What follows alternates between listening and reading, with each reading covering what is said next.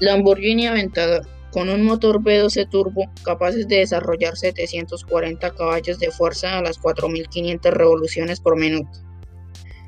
Estas máquinas de batalla pueden llegar de 0 a 100 en 2.5 segundos, pudiendo ser uno de los autos más veloces del planeta. De sus precios hablamos de una suma desde 600 mil dólares hasta el millón de dólares. En ediciones especiales como el Lamborghini Aventador Series 2 y el Lamborghini Centenario. Estos automóviles, estos automóviles cuentan con dos sillas tipo cubo adaptables a la contextura del cuerpo.